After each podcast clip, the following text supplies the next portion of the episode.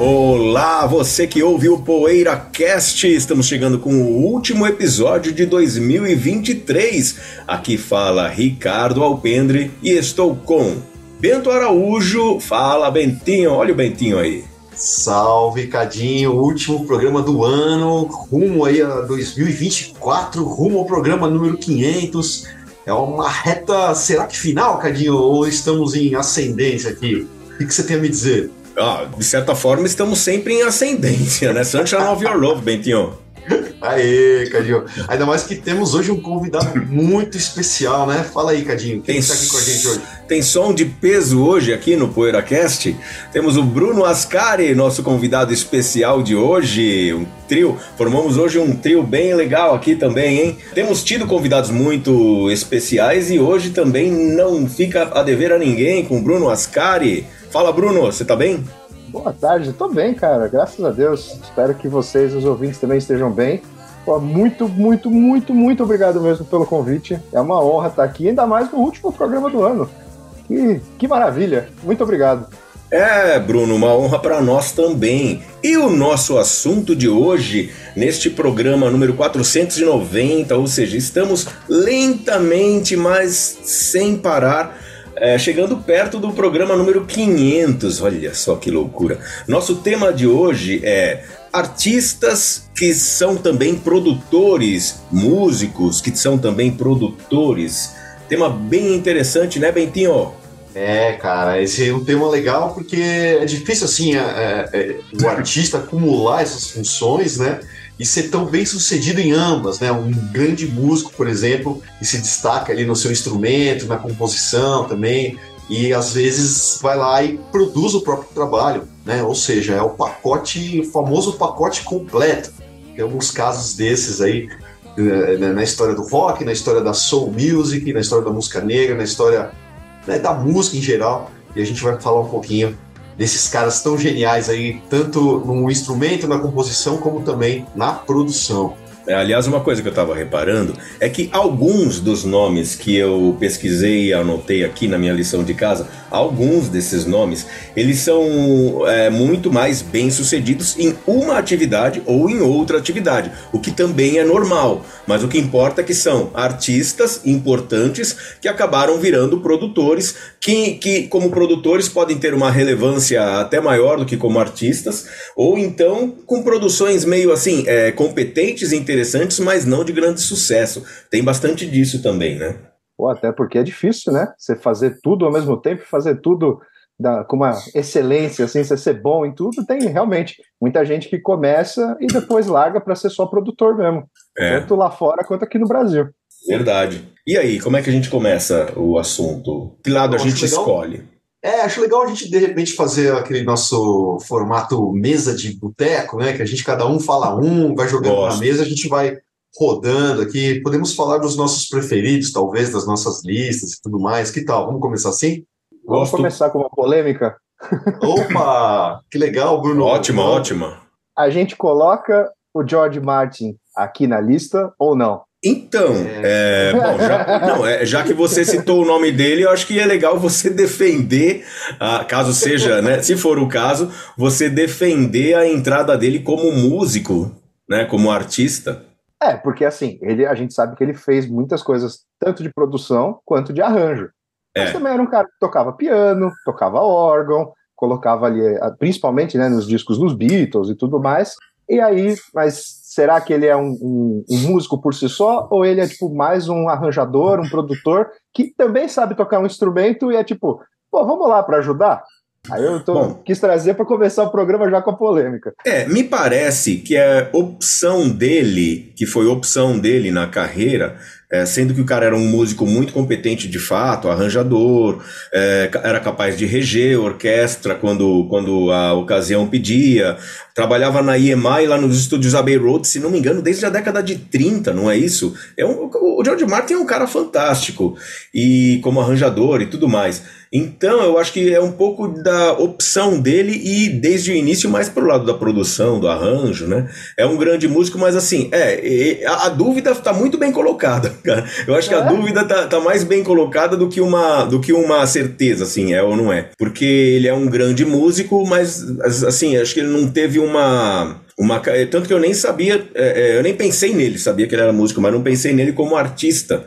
Né? Agora, se a gente for levar em conta que o cara que é instrumentista, que toca piano, que rege a orquestra, também é artista, aí eu acho que entra, né? Tudo depende da heurística. É, pois é. E você, Bento, o que você acha?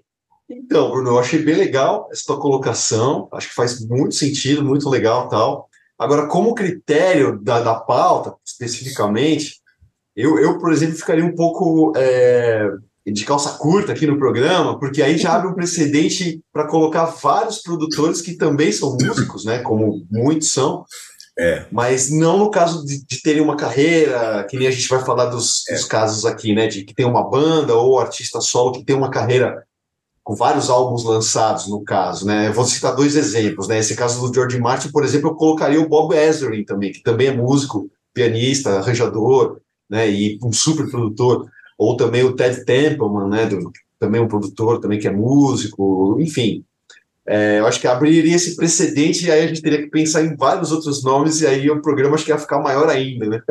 É, Não, e, ver, é. e, e, tem também um, um fator assim, é, ser músico, ser um bom músico, um músico competente, não é pré-requisito para você ser produtor, mas é comum que o produtor tenha uma vivência também como músico, né? Embora ele não seja o artista lá na frente, muitas vezes, frequentemente não seja. Mas, por exemplo, tem também o Robert John Mutland, que é um músico de muita qualidade e, e, e se notori, ficou notório apenas como produtor, né?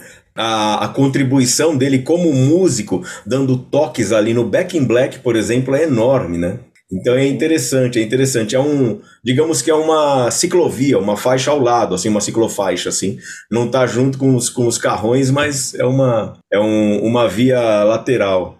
Não, eu também acho que eu, nessa lista aqui que a gente está fazendo com o recorte, o George Martin nem entraria, não. Eu só trouxe para atiçar um pouquinho a, a conversa, não. Malandrinho. Legal. Bom, um cara que acho que a gente não pode, né, imagina, nunca deixar de falar dele nesse caso é o Jimmy Page, né? Eu acho que é um caso emblemático de um grande músico, grande artista, grande guitarrista, né, grande compositor também, e que produziu todos os álbuns do Led Zeppelin, né? Se a gente só pegar essa ideia de que aquela aquela sequência de discos do, do LED ali no final dos anos 60 e os anos, dos anos 70 dentro, né, do primeiro disco até o In Through the Door, tudo produced by Jimmy Page, né? Você vê ali na contracapa, isso tem um peso incrível, aliás, porque são discos com, com, uma sonoridade, com uma gravação incrível, né? Que até hoje são referências, com, né? Discos que soam vivos até hoje, né? Que acho que é uma sonoridade incrível ali que o Jimmy Page produziu nesses álbuns. É o que estava na cabeça dele e ele conseguiu concretizar, eu digo, né, nesse, nesse sentido também. Eu acho é, maravilhoso esse trabalho dele como produtor também. E músicos assim como o Jimmy Page, que, produtores como o Jimmy Page, que tem como sua principal produção a banda da qual ele faz parte, da qual ele é um dos líderes, é, também valem, né? Porque aí entra nessa categoria também o Brian Wilson que não produziu só os Beach Boys, mas, mas produziu principalmente os Beach Boys, foi principalmente produtor dos Beach Boys. Inclusive tem um o CD remaster lá do, de 1990 do Pet Sounds, traz uma coisa muito interessante, porque Caroline No, a música Caroline No, faz parte do, do disco Pet Sounds, mas ela foi lançada em single, é, se não me engano, ela foi lançada em single com o nome do artista Brian Wilson, e é a, o primeiro disco, é o primeiro pedaço de vinil que, que ostenta no selo Produced by Brian Wilson. Interessante, se bem que ele já produzia, é que, é que a nomenclatura produtor não era usado com frequência na, na época, até meados dos anos 60, né? Sim, não, e outro que a gente pode lembrar muito aqui que o Cadinho falou, eu tava com, quando vocês começaram a falar, eu tava com já dois nomes na cabeça, o Brian Wilson e o Prince. Pô, a gente também não pode deixar de falar que, pô, desde o primeiro disco, que praticamente ele toca tudo no primeiro disco, e depois, né, claro, tocando vários outros instrumentos nos outros discos, mas era quase tudo produção dele também. É verdade. E, o, e, e caras como, por exemplo, também o Ray Manzarek, que ajudou na produção dos discos dos Doors, mas depois, num momento, é, uma coisa que me interessa muito, porque eu adoro a banda californiana X, que é de punk, pós-punk, new wave, enfim, uma banda de Los Angeles, né? Inclusive o primeiro álbum se chama Los Angeles. Os quatro primeiros discos de estúdio e melhores discos de estúdio da banda são produzidos pelo Ray Manzarek.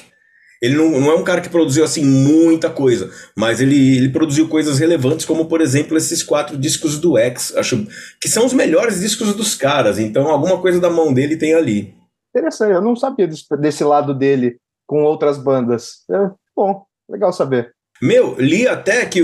Aí já foge um pouco do aspecto produção em si, mas li até que o Ray Manzarek gravou Carmina Burana com o Philip Glass. Nunca, não conheço, não sabia.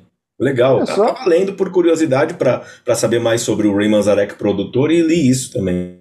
Opa, que legal. E eu. Bom, o Bruno falou do Prince, né? Eu indo um pouco nessa. Né, nessa, né, de artistas que influenciaram o Prince nisso também, eu acho que também na produção, nesse lance de tocar os instrumentos e tal. O Steve Wonder, né, cara? Steve Wonder, pô, é o, esse é o pacote completo mesmo, né? Que a gente falou do Jimmy Page, que toca guitarra, produz, fazia ali né, os arranjos e tal, mas o, o Steve Wonder também tocava todos os instrumentos, é que nem o Prince, que nem o Bruno falou, né? Gravava os instrumentos ali, alguns dos seus álbuns, na maioria dos seus álbuns ali naqueles da década de 70, né? E, cara, produzia também esse, esse material. Ele era também o produtor gravando o Talking Book em 72 com cerca de o que 20 anos, mais ou menos, né? 20, 21 no máximo. Tem até aquela, aquela questão da festa que teve na Motown, de aniversário dele, e pouco tempo, pouquíssimo tempo depois ele já anunciou, ó, agora é assim, vai ter que ser assim, eu tenho carta branca para produzir os meus álbuns. De Steve Wonder é maravilhoso, né? E o Sly Stone também produziu, né? Também produzia o próprio trabalho, né? Então, é, o, o Sly Stone, é, inclusive, assim, vou fazer um paralelinho aqui com o Jimmy Page, que você já citou. O Jimmy Page teria produzido, não, não me interei sobre isso. Acho que ele, é, além de ele ter sido músico de estúdio, talvez ele tenha produzido algumas, algumas, alguns singles nos anos 60, antes do Led Zeppelin, não é? E o Sly Stone nessa praia, né? Tem um, eu tinha um CD da Ace, que deve ter coisas mais é, atualizadas hoje em dia, com, com melhor é, qualidade de compilação. Eu tinha um CD da, da gravadora Ace que tinha, é, era justamente a fase produtor do Sly Stone, pré-Sly and the Family Stone, e tem bastante coisa legal, assim, soul pop. Bom produtor. Além do, do que ele fazia com a banda dele, né? Sim, é, eu acho, posso estar enganado, mas eu acho que o Jimmy Page já fazia. É, eu não sei se ele assumia a produção 100%, mas eu acho que ele co-produzia, co, co né? coisas desde o Yardbirds. Que eu lembro de ver coisa tipo dele uh, de documentário. Tal. É. Eu não vou lembrar de qual, né? Porque aí vocês já estão exigindo muito da minha cabeça, mas tipo que ele já ficava tipo perto da mesa, já tentava entender diferença de microfone, mais uma porrada de coisa. Que faz muito sentido quando você vê o Led Zeppelin, né? Sim. E cada disco tem uma sonoridade diferente. É um cara que sabe trabalhar no estúdio, vai fechado. É um cara que também sabe trabalhar num estúdio diferente, né? Tipo o, o, o volume 4 que eles gravam naquela casa, que aproveita o eco do pé duplo e tudo mais. Pô, o cara tem que ser muito bom para poder fazer um negócio daquele, né?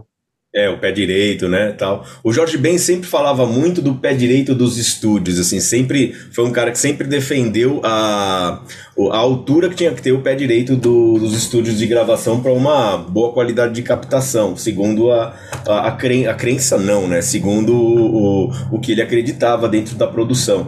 É, já que falamos no Jimmy Page, queria aproveitar e queimar também o nome do John Paul Jones, que ele produziu The Mission uh, nos anos em, em 1988, né, com o álbum Children, e produziu faixas do álbum do Ben E. King, uh, que teve grande sucesso, inclusive com, com, os Drifters, com, com o Spanish Harlem, com Stand By Me nos anos 60, início dos anos 60.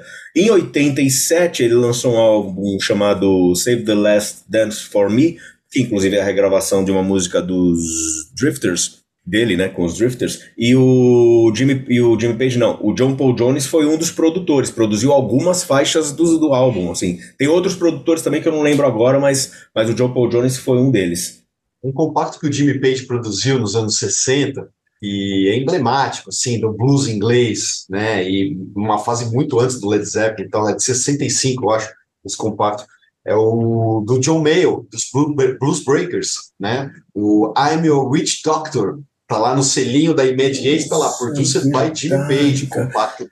É e o Cadinho, eu sei que ele um apreço por essa música, por esse compacto, por motivos históricos, né, Cadinho, da, da banda de vocês aí, né? Então, a gente gravou, é, Bruno, quando a gente fala a gente, vocês, a gente está se referindo às nossas bandas do coração. Então, para mim, a gente é o Motorhead. O Bento, a gente, a gente pode ser o Grand Funk, pode ser o Tim Lizzy, pode ser o Free. Tanto que ele fala que o Brian, o, o Tim Lizzy foi ajudar a gente quando a gente ficou sem guitarrista. e vocês ajudaram a gente, é verdade, vocês ajudaram a gente a guitarrista. Mas, de fato, bom. a gente gravou em 77, no, no, primeiro álbum do Motorhead, né? A música I'm Your Witch Doctor, que é um single, é verdade, é um single com o Eric Clapton pré-álbum Blues Breakers no selo Immediate, né? Que inclusive era o selo do Small Faces também, tinha muita coisa nesse selo.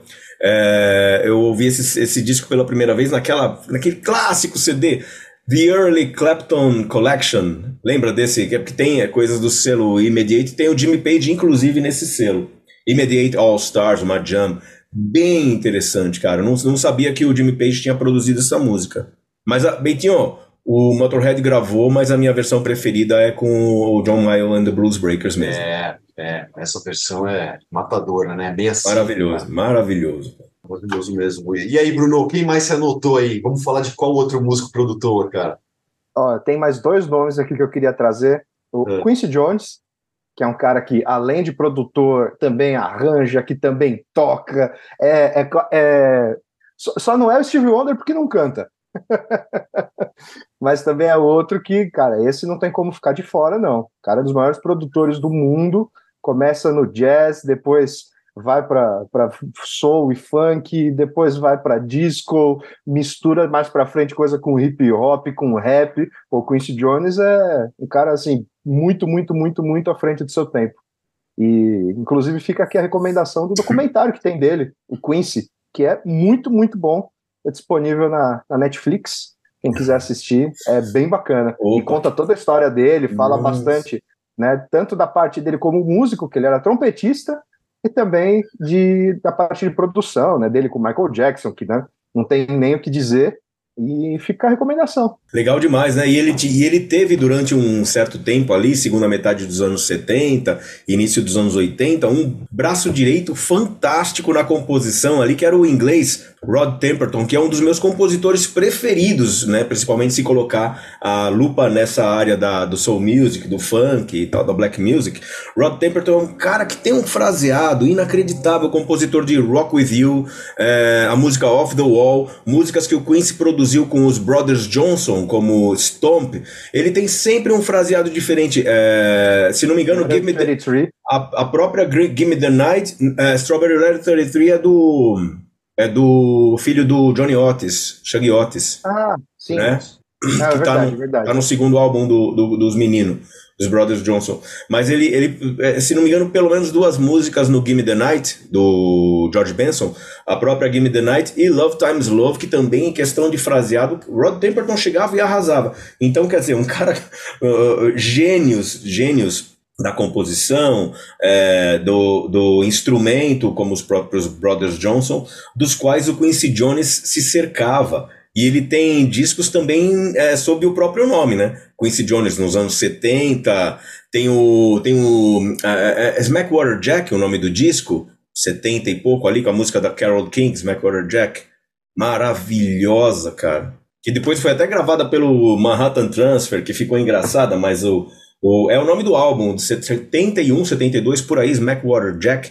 E ele tem álbuns como aquele que tem I No Corrida, eu esqueci o nome da, da orquestra, é Quincy Jones também. E ele tem um disco é, de, de, por volta de 76, um álbum duplo, esqueci o nome também agora, capa vermelha, cheio de convidados. E depois eu acho que é como se fechasse um ciclo nos anos 90, aquele Kills Juke Joint no qual ele traz um monte de convidados também e regrava vários clássicos da carreira dele. É, esse duplo acho que é Enqueda, eu não sei a pronúncia certa, mas tem a foto dele na capa, não é? Eu não, eu, eu, eu, tá me vindo na cabeça o nome So It's Like That, mas eu posso estar enganado. É, porque eu sei que tem um, que até um disco dele que é duplo e aqui no Brasil saiu solo, né? Eles cortaram, fizeram outro disco praticamente. Suco de Brasil, puro suco de Brasil. Bom, um cara que eu quero falar aqui que é meu ídolo, tanto na, como músico, como compositor, na produção, eu acho ele um gênio. É esse cara aqui, inclusive eu estou lendo esse livro aqui, ó, é o Todd Rundgren, aqui a Wizard, a True Star. Todd Rundgren in the Studio. Quem me emprestou esse livro aqui é um querido amigo, um querido ouvinte aqui do PoeiraCast, meu amigo Fernando Neumayer, lá do Rio de Janeiro. Estive lá com o Fernando, ele me emprestou e eu tô degustando aqui. Que livro bacana, né? Esse cara aqui, o Todd Rundgren, o que ele fez em produção assim de álbuns dele e de outros artistas, né? É aquele produtor que deixa marca, né? Que você ouve você fala, cara, isso aqui é Todd Rundgren, né? Pelos backing vocals, nos arranjos, na, nos efeitos de estúdio, que ele era um cara super ligado ali em tecnologia, né? De, de produção, estava sempre à frente do seu tempo. E esse cara salvou a gente, né, Cadinho? Ensinou a gente a compor, né? Não tem essa história? Cara? Eu acho, eu acho que pro, pro meu gosto ele ensinou o Grand Funk Railroad a compor. Agora, ah, não é, não é por acaso, não é por acaso que ele está sendo trazido à, à conversa logo depois do Quincy Jones, porque também assim, ele deixa a sua marca tanto quanto o Quincy Jones deixa nos trabalhos dele. É. Mas, Bentão, deixa eu só fazer um desagravo aqui. Você falou do Fernando Neumayer. Eu lembro que no nosso programa anterior, que teve ele como participação especial, como convidado, na hora de soltar o programa no, no ali no, no Facebook e tal, eu fiz o texto e esqueci de marcar o Fernando, cara. Foi, foi um, um erro, então, e, e, isso não se faz, então eu tô fazendo aqui um, um desagravo. Desculpa, Fernando, deveria ter marcado. Aí a gente não marca o Bruno também quando a gente, quando a gente postar. É isso aí. Tá Pra deixar certo. todo mundo igual, não marca ninguém, tá tudo certo. É. e, cara, não, só falando do Todd Rundgren também, eu só queria é, dizer que ele produziu, sei lá, discos que foram blockbusters, assim, né? Que foram campeões de vendas, tipo o Bat Out of Hell do, do Meatloaf, né, cara? Que foi um disco que vendeu horrores, um dos discos mais vendidos da história da música pop até hoje, e é a produção do Todd Rundgren, né? Ninguém estava acreditando muito naquele disco, naquele trabalho, e ele foi lá, pegou a, a bronca ali, produziu, e foi um, um grande sucesso. Com o Grand Funk, que a gente brincou aqui, ele produziu dois álbuns, né? O An American Band que é quando o Grêmio Funk estoura, chega no topo das paradas mesmo com a música título, né? E tem muito do Todd Rundgren ali na produção desse álbum. E o disco seguinte, que é o Shining On, e também o Grêmio Funk chega ao topo ali com a versão da Locomotion, que, cara, aquele som também que o Todd Rundgren tem nessa, nessa canção, principalmente no solo, né? O tratamento que ele dá nas guitarras do Mark Farner ali, é um negócio incrível. Já viu o Bentão discotecando Locomotion do Grand Funk, a versão do Grand Funk de Locomotion com o compacto. Ô Bentinho, eu vou te dar o compacto da Locomotion da Little Eva, é em inglês. É em inglês, eu preciso te dar esse compacto. Junto ah, com a camisa que tá aqui, né? Que eu comprei do senegalês e preciso te dar também. Porra, é mesmo. O Natal chegando mais cedo aí. É, Natal, é, é verdade. Mas então, é, o meu irmão não tá aqui pra me dizer, talvez vocês saibam, eu não sei. É, mas o. Não sei qual disco, o Todd Rundgren produziu também XTC. Grande banda, grandes, grandes é, compositores de melodias, né? E tem um álbum deles, pelo menos, que é produção do, do menino Todd Rundgren. É o Skylark, Cadinho, que eu amo. Descasso, é. 86. Descasso, cara. Descasso. Descasso. Tem um capítulo sobre esse álbum aqui no livro. E, cara, ele produziu, né? New York Dolls, o primeiro. É, tanta coisa, Chip Trick. Pô, é uma série de bandas, uma série de discos que eu adoro, assim. Aquele, aquele o Daryl Hold on Notes também, né? Só pra gente lembrar aqui, que mais? O Psychedelic Furs, Pat Smith, cara, o próprio Grand Funk que a gente já falou, enfim, Sparks, né, também, o, o comecinho do Sparks ali, quando a banda chamava Ralph Nelson. Cara, gênio, falar o que do Todd, né? Genial. Bruno, Bruno é, abre espaço assim com as mãos quando a gente estiver falando também, porque a gente fica empolgado e se você não abrir espaço entre a gente, você periga é, não, não destilar as suas opiniões aí também, então vai abrindo espaço também. Não, pelo amor de Deus. Não, é que vocês estavam falando do, do Todd Rundgren, eu tinha até anotado o nome dele aqui, mas aí eu lembrei de outro cara, que é um mago, assim, da parte da tecnologia, que, pô, a gente tem que citar ele, esse não pode ficar de fora, que é o Brian Eno, né? Esse não tem como cara, tanta coisa em carreira solo. É, ele é um cara assim espetacular, principalmente os discos ali dos anos 70 dele. Para quem gosta de música eletrônica, de coisa experimental, pô, ele é um cara assim fora de série eu posso. Eu é, posso. E o que ele. Não, eu só queria falar do Brian Eno, Cadinho, eu só queria colocar um adendo aqui, que o que eu acho muito interessante nele, né? Claro, um cara que, como o Bruno disse, imprime muito a marca nos trabalhos que produz, né? Em tudo que faz ali, tanto trabalho pessoal como com outros artistas, né? É, você ouve ali, você fala, cara, isso aqui tem muito do Brian Eno, né? Aquele lado B do Low, por exemplo, do Bowie, né? Aquilo coisa quando eu ouvi, aquilo lá me marcou para sempre. Enfim, mas o que eu acho curioso é que ele é considerado um não músico, né? Um anti-herói, né? Um cara que, pô, não, ele não toca nada no Roxy Music, né? Ele uhum. tem algumas declarações falava, não, eu não, eu não sou músico, tal, eu só toco os tapes, né? Eu faço intervenções sonoras, tal, mas eu não sou um músico propriamente dito, né? Isso eu acho muito interessante essa proposta de não ser músico, mas claro que é também e que produz de uma forma incrível e deixa sua marca por onde passa, assim, eu acho muito legal. Acho um caso à parte mesmo, o Brian Eno. Tanto é, que. Com certeza, ele... se não tivesse essas coisas dele no, no Roxy Music, Roxy Music não teria sido o que foi.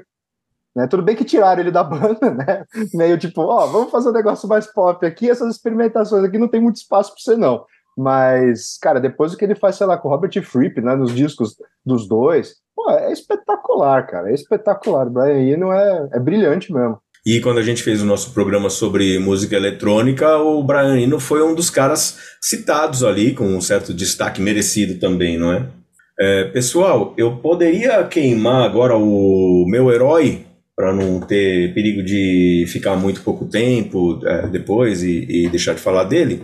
Meu herói é o Willie Dixon. Para mim, para mim assim, entre todos esses nomes incríveis, maravilhosos que a gente falou, o meu herói, o meu preferido, o campeão para mim é o Willie Dixon. É um cara que, putz, meu, ele, ele era lutador de boxe. Aí ele, ele começou a cantar junto com outros lutadores de boxe de nível acima dele, come, é, por influência deles, começou a cantar em grupos vocais. Ele tinha voz de baixo, né? Assim como eu. Brincadeira, né?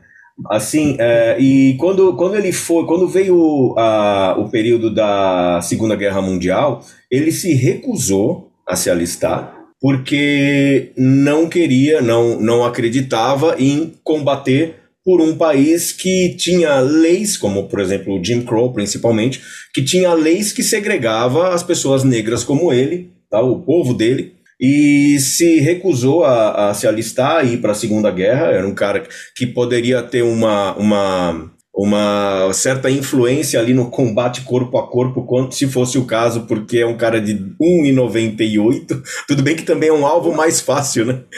Também, também. de 1,98 também é um alvo mais fácil. Mas na Segunda Guerra já não tinha combate corpo a corpo, né? Isso era coisa da Primeira Guerra.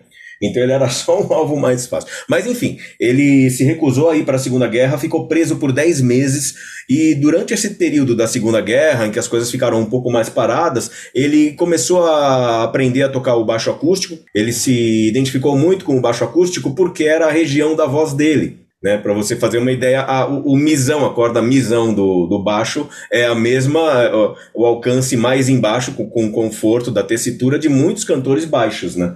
Então, é bem, é bem, o, o, contrabaixo é bem é, afeito à tessitura vocal do Willie Dixon. Ele se identificou, começou a tocar baixo. Aí ele montou, um, entre outros trabalhos, um grupo chamado Big Three Trio e gravou pela Columbia em final dos anos 40, início dos anos 50. Um grupo muito legal, muito interessante.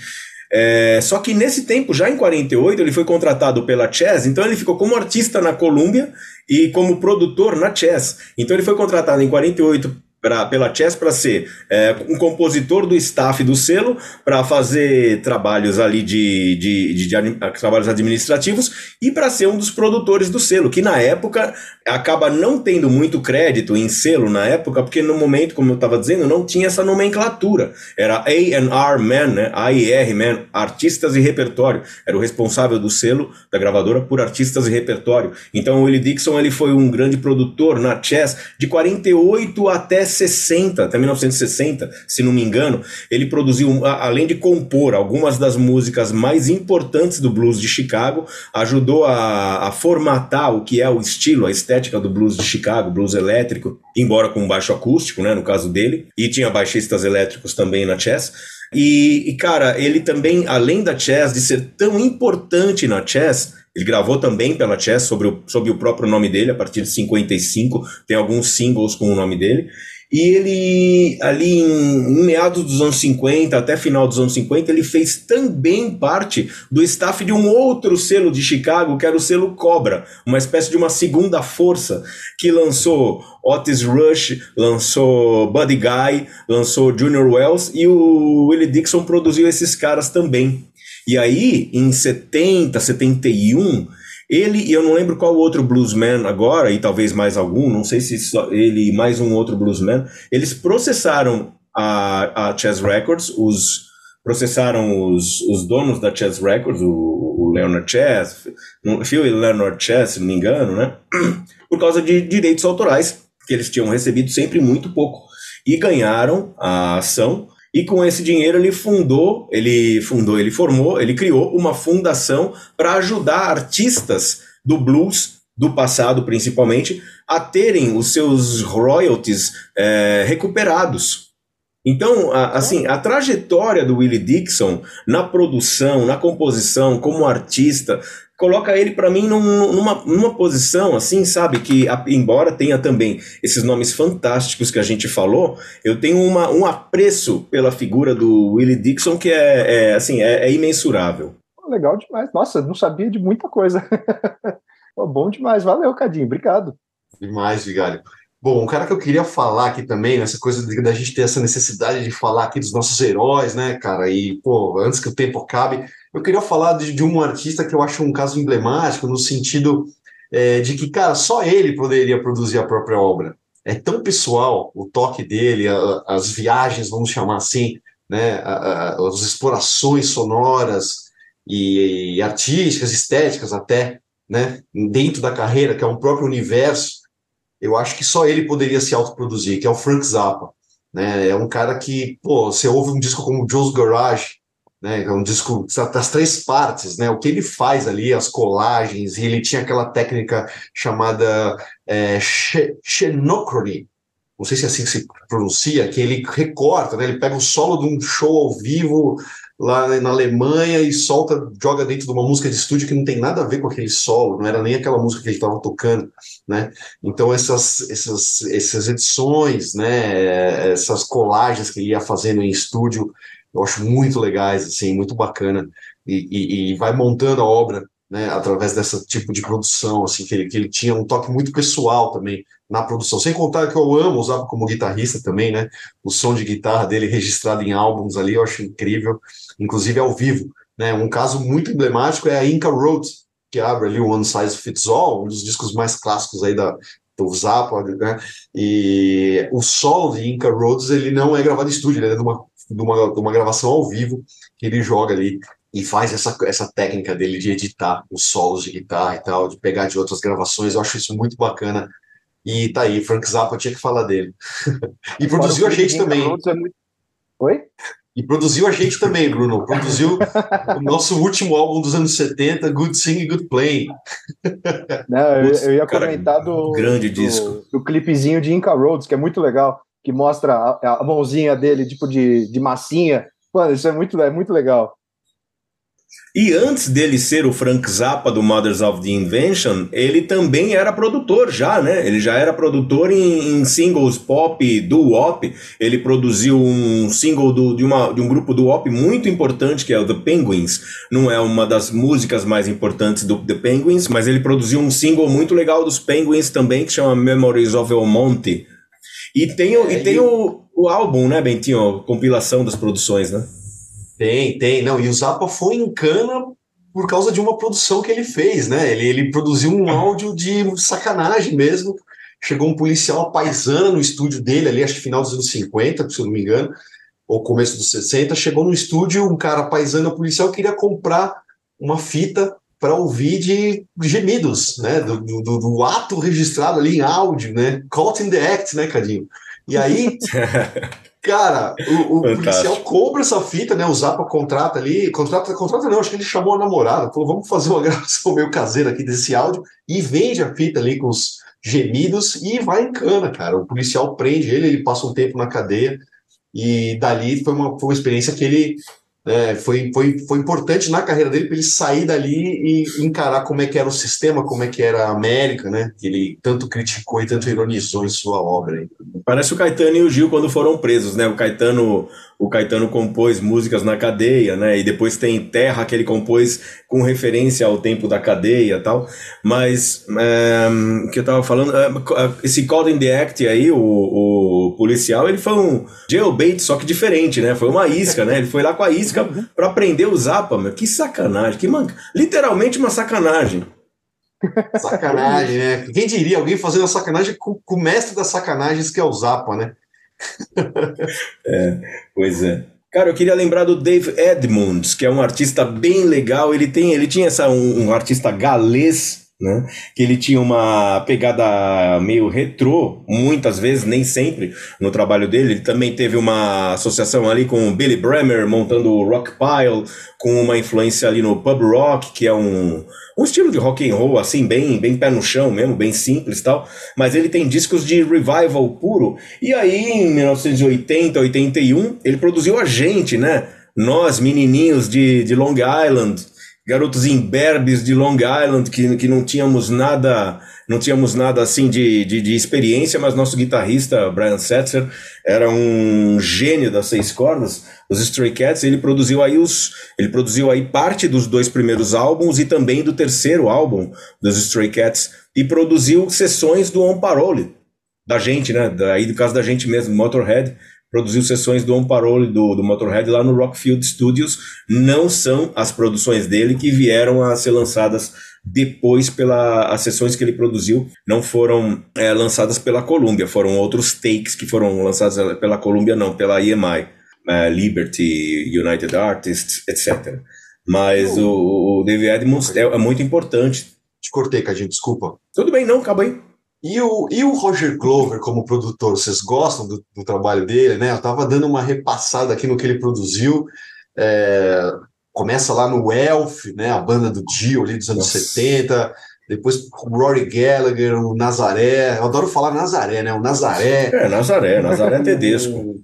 O Rory Gallagher, o Colin Card, que eu amo esse disco.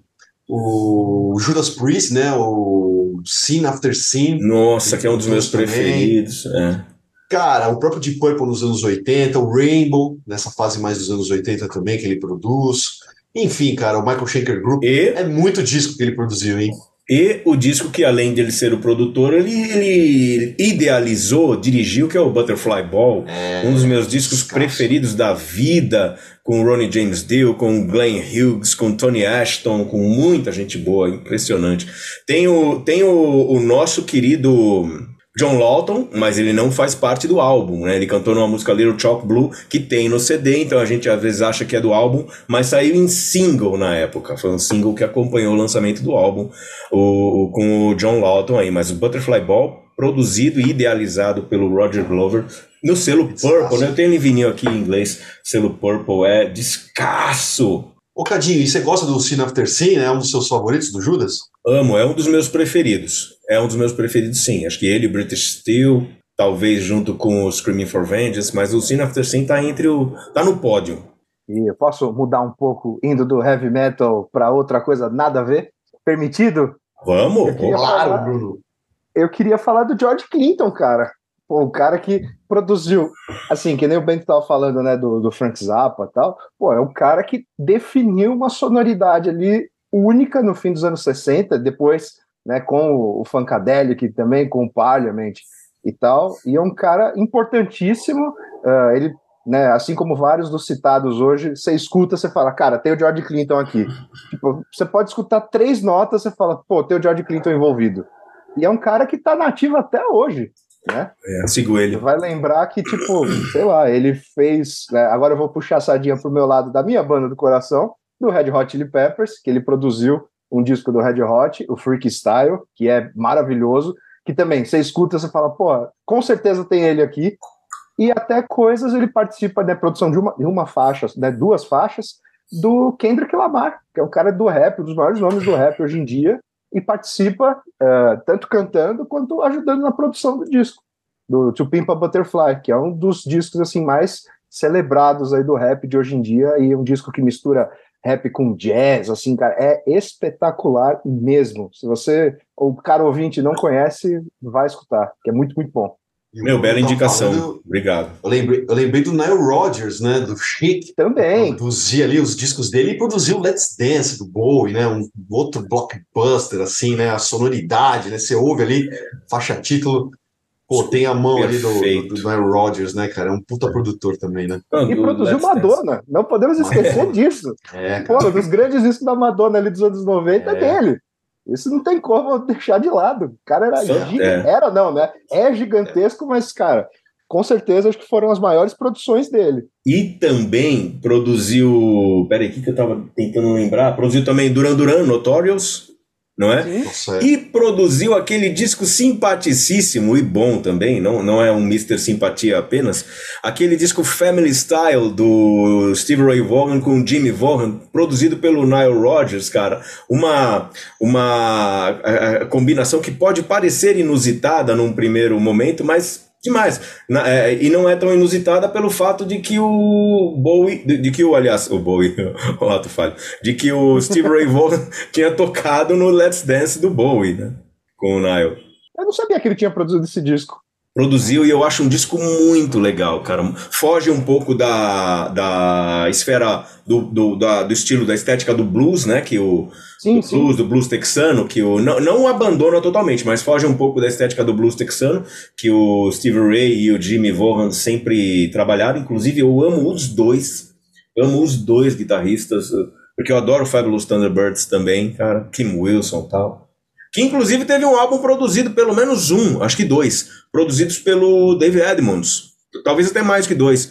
Eu lembro que o Hot Number é produzido, talvez talvez o Tough Enough também seja, mas não lembro agora, mas com certeza o Hot Number é um dos álbuns dos Fabulous Thunderbirds produzidos pelo, pelo Dave Edmonds, galês, né, britânico, sendo que os Fabulous Thunderbirds, assim como os Stray Cats, são americanos. São americanos! Olha, você falou galês, eu lembrei do John Cale, né, que produziu Studios, né, também outro músico produtor, né, que também é, deixa sua marca. E, mas eu queria falar do Jimi Hendrix, porque o Jimi Hendrix foi um cara que produziu o, o, o, o meu favorito dele, que é o Electric Ladyland, já foi o Access Bold Love, mas aí o Electric Ladyland volta com tudo, e é uma produção incrível aquele álbum, né, porque é um álbum duplo, com várias texturas, vários efeitos de estúdio e tal, e o Hendrix estava construindo o estúdio dele, né?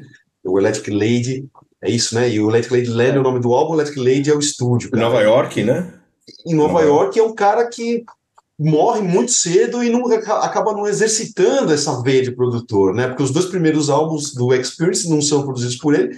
Ele produz o Electric Lady Land e, e deixa a marca ali muito na produção também, né? Aquela coisa muito pessoal que eu falei do Zappa, acho que só ele poderia ter produzido aquele disco. E cara, imagina o que viria depois, né? A gente costuma a, a fazer esse exercício, né? Pô, o que, que o Hendrix estaria tocando, né? Se tivesse vivo, mas o que, que o Hendrix estaria produzindo, né? Esse é um exercício que a gente não faz muito.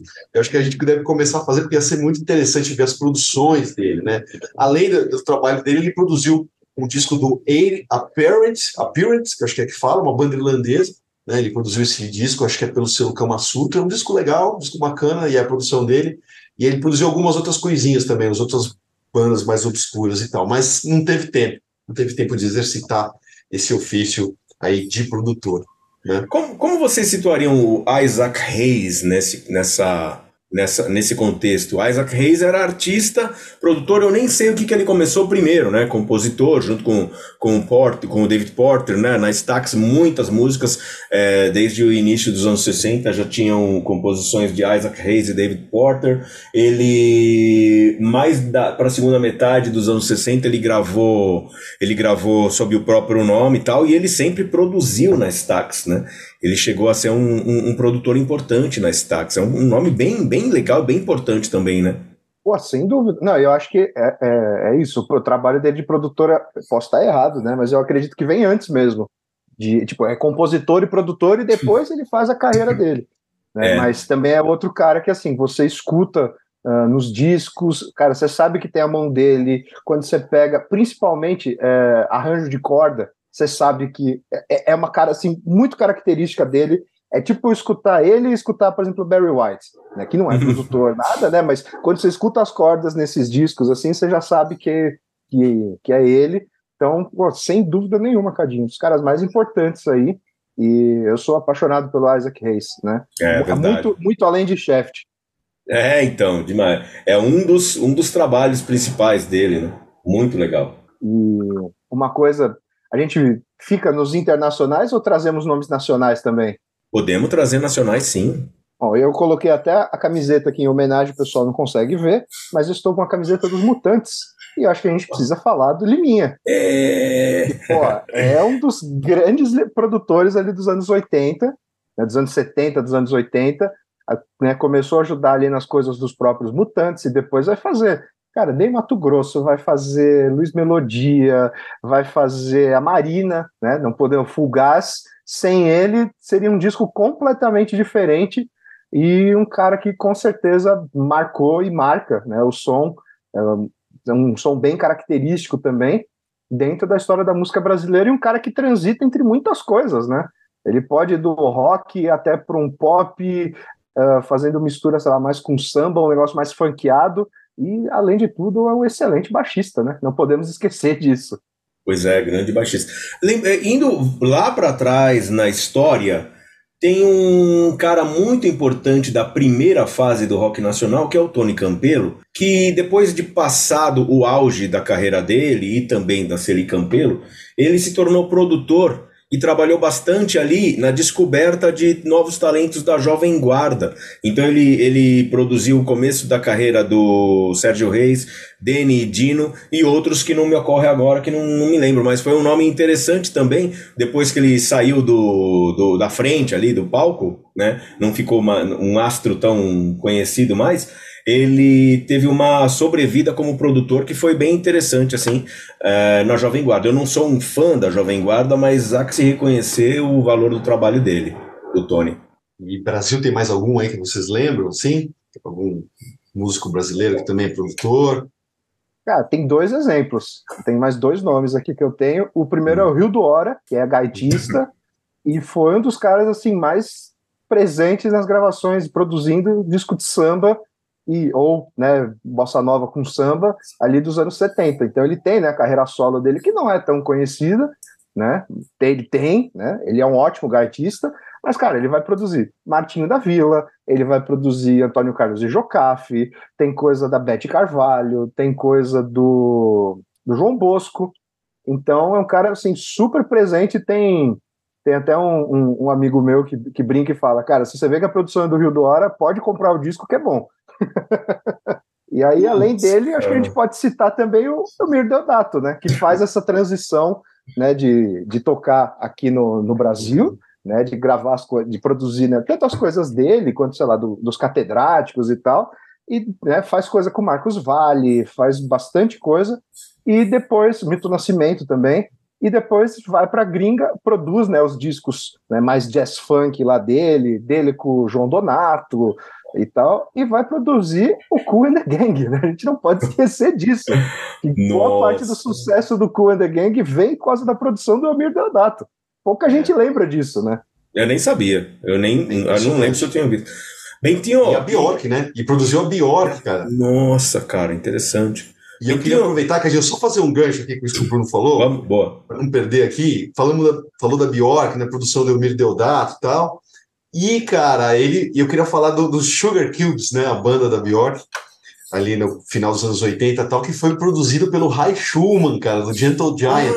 Ah, né? É um só. caso também curioso, porque o Gentle Giant acaba em 1980 com o Civilian, né? Aí os integrantes ali dão uma sumida, o Derek Schumann vira AR da gravadora, como o Cadinho falou aqui no começo do programa, né? Descobre ali Pantera, Dream Theater, vai ser trabalhar com o Bon Jovi também.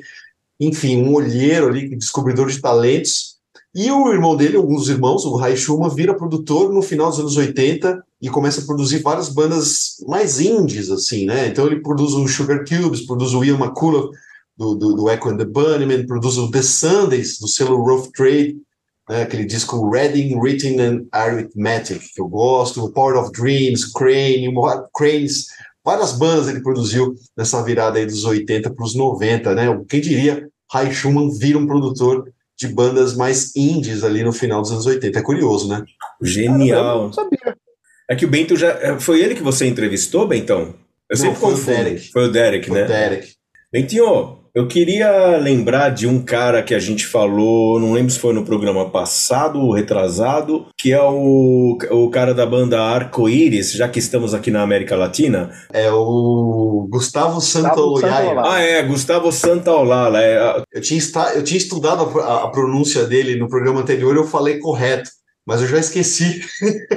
Cara, sempre acontece isso, né? A gente aprende o certo, tá em dúvida, aprende o certo e depois esquece de novo. Exato, é. depois esquece de novo, cara. E, e ele é a obra. É, e ele é um grande músico ali, tem um trabalho importante na Argentina com o grupo Arco-Íris e depois virou um grande produtor nos é. Estados Unidos, né? É meio o Elmir Deodato, assim, foi para Los Angeles, ganhou, é. ficou rico, ganhou grana e produziu, puta, rock latino dos anos 90 aí, ele é o cara que produziu a grande maioria dos blockbusters aí. E tem. Produz até coisa até hoje, né? Uma curiosidade pro pessoal. É. Não sei se. Né, é que eu sou mais novo, né? Eu gosto dessas coisas de videogame. Ele fez a trilha sonora e produziu as coisas do jogo Last of Us, que ganhou série, né? Pela HBO e tal. É tudo feito pelo Gustavo. Caramba, meu. Santa Olala. E, pessoal, eu queria lembrar aqui de um saxofonista, ele era um saxofonista, que é o Theo Macero, que virou um excelente, um grande produtor e que antes de ser produtor ele era saxofonista, né? Então também não era um cara que ficava só ali no, no backstage, ali na, nos arranjos, na produção antes. Ele era um músico, mas aí ele, ele produziu Duke Ellington, Ella Fitzgerald, Thelonious, Johnny Mathis, Count Basie, produziu muita coisa no jazz, né? Ah, ele é um nome bem importante mesmo. E tem um, tem um caso que a gente tem até que contar isso para o Bruno e para os nossos ouvintes aqui, né, Cadinho? Que a gente tem um contrato assinado, Bruno, com o Sérgio Alpendre, que só ele pode falar do Electric Light Orchestra e do Jeff Lynne. E, e, só que o Jeff Lynne a gente não pode deixar de falar. Então a gente vai né, quebrar esse contrato aqui, vamos pagar uma multa, né, Cadinho?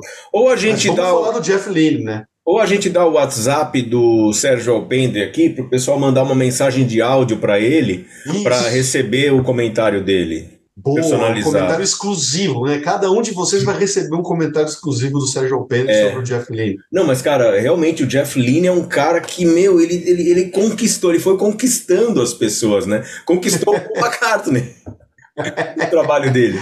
O George Harrison, o Roy Orbison, né? Foi conquistando. É, é. e, e assim, ele é um cara que tem essas referências Beatles, Roy Orbison, muito presentes no trabalho dele como, arti como artista, e ele conseguiu é, convencer, é, convencer os próprios caras como produtor. É muito legal. É, você vê que do Traveling Wilburys, né? Eu acho que ele só não produziu o Dylan, né? Ele produziu Tom Petty, George Harrison e o Roy Orbison. Conquistou é todo mundo, Cadinho. É. É que o Dylan é outro, outra esfera, né? O Dylan ele paira em outro nível lá, tipo o Steely Dan pro Yacht Rock, é outra coisa. Você vê que o Dylan não é tão impressionável, né, cara? Talvez. É, não, o Dylan, Dylan, cara. Você sabe que o Jerry Lee, o Jerry Lee Lewis tem uma história nos anos 70. Alguma música do Bob Dylan a qual o, o, o Jerry Lee foi apresentado, foi oferecida para o Jerry Lee Lewis gravar isso em, sei lá, meados para final dos anos 70. E o Jerry Lee ouviu, pô, gostei da música, gostei desse cara, vou gravar qualquer música desse cara que esse cara trouxer. Meu, aí a gente não sabe se é uma aquela arrogância cênica do Jerry Lee que ele tinha muito de fato, ou se o cara de fato não conhecia o Bob Dylan, que eu acho muito difícil, né? Não, tem cara de ser a arrogância barra brincadeira dele. Não é possível, Pode ser. cara. É. Não é possível. É verdade, não é possível, né, cara? Ô, Cadinho, e vamos falar de dois caras aqui que eu sei que você gosta bastante. São daquela parte ali do, do, do lado errado, né? Como a gente diz, nos Estados Unidos da América, ali a parte mais do sul, que criou tanta música bacana né? Então, um aqui é de New Orleans, né, de Nova Orleans, Olha. E o outro é de Memphis, né? Vamos falar do ah. Alan Toussaint e do Alex Chilton, né, cara? Então, e do Jim Dixon também, né? Então, é justamente. O, o, Jim Dickinson eu tenho aqui na minha lista, o Alan Toussaint também, e também o Dave Bartolomeu, que produziu o Fats Domino, foi parceiro do Fats Domino e também era artista, né? E assim, é, é, são caras que são grandes artistas, mas é, eu acho que o trabalho deles, o, o melhor do trabalho deles é tanto do Dave Bartolomeu quanto do Alan Toussaint, é como produtores mesmo, né? Inclusive ele chegou, além de produzir muita coisa legal, que eu nem consigo lembrar aqui, de New Orleans, ele chegou a produzir um álbum do Frank Miller, que é o meu, o meu preferido do, Frank Miller, que é o High Life. Disco simplesmente maravilhoso, de 74, adoro. se não me engano, eu tenho é, CD. Adoro esse disco. Maravilhoso. E o, Alan Toussaint é um cara. Inclusive, inclusive o Otis Redding gravou música dele, não lembro agora se é Pain in My Heart ou alguma outra, do começo da, da carreira do Otis Redding. É, e em Memphis, né? O Otis Redding na Stax. Eu tô falando de autoria da música do Alan Toussaint. Mas realmente, grandes produtores e, e, e grandes artistas também. Mas o Jim Dickinson, cara. Jim Dickinson é um cara que tem uma ligação com aquela. Uma ligação tardia com a Sun ele nasceu, tava vendo que ele nasceu em 41, então ele tinha o quê? 21, vai, ele tinha 20 e poucos anos quando a Sun Records estava na sua decadência máxima e, e, a Sun Records fechou em 68, foi vendida, não, não exatamente fechou, ela foi vendida para o Shelby Singleton, se não me engano é em inglês, não lembro agora. E, e, a Chess e, e, a Sun, nesse caso, teve uma sobrevida principalmente como selo de relançamentos, né?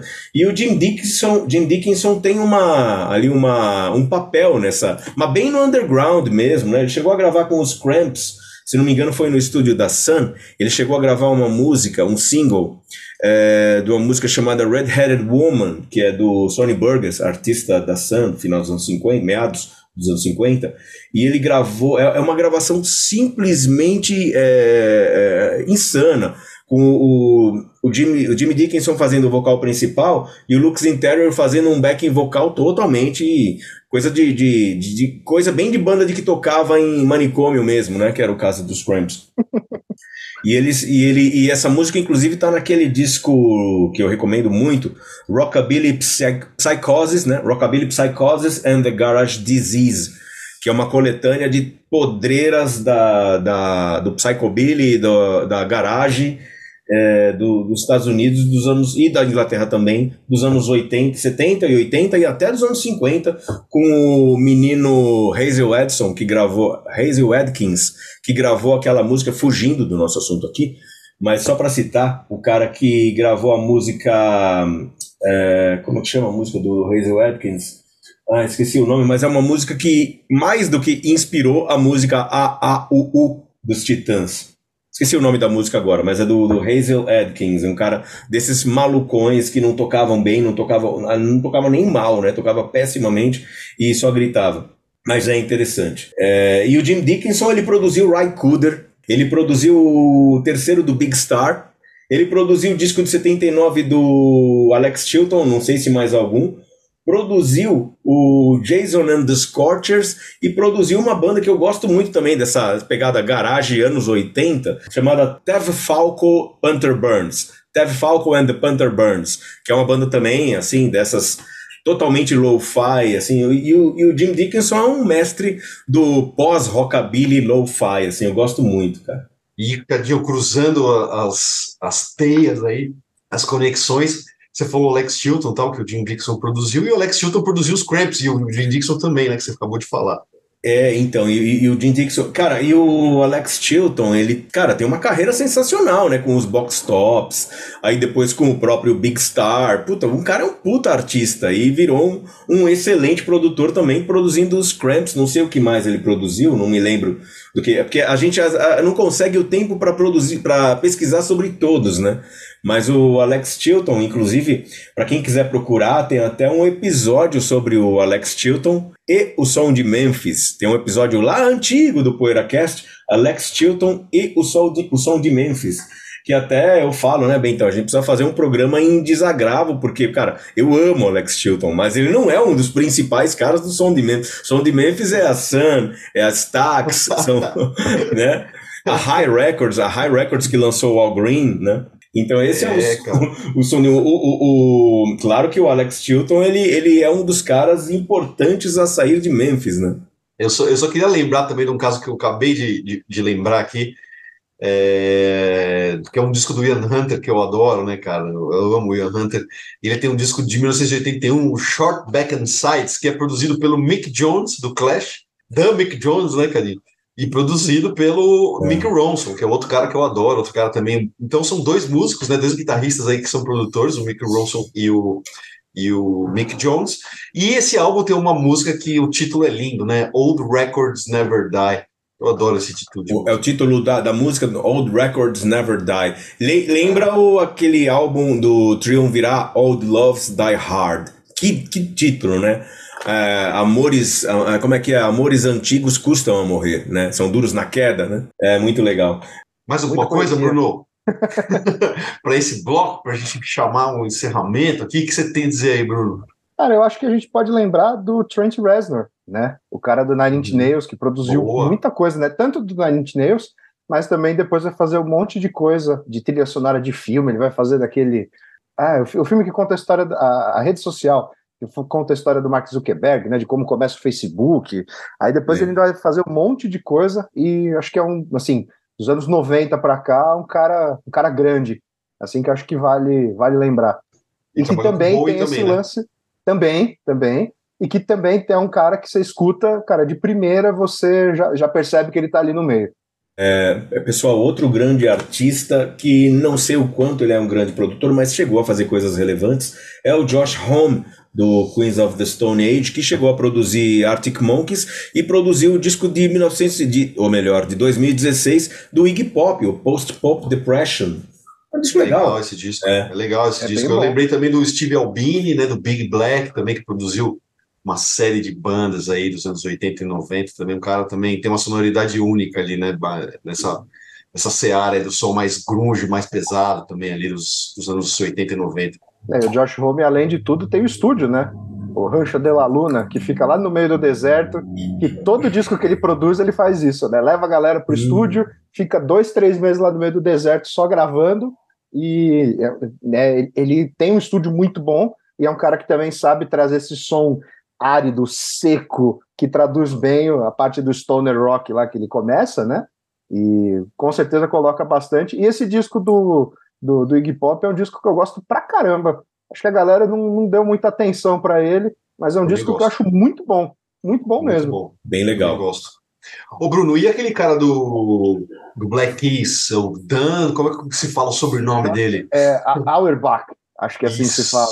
Que também, também é outro, outro que tá cara, tá nessa né? linha de. Cara, você escuta, você sabe que tem o som dele ali. Ele fez coisa, cara, pro Black Keys. Agora você me pegou de cabeça. Dr. John. Doctor, é verdade, é verdade. Tem coisa. De, e ele, eu sei que ele produziu um monte de banda de blues rock, umas coisas assim mais underground também. E é um cara que produz muito, muito mesmo. Fora as coisas solo dele também, que são bem bacanas.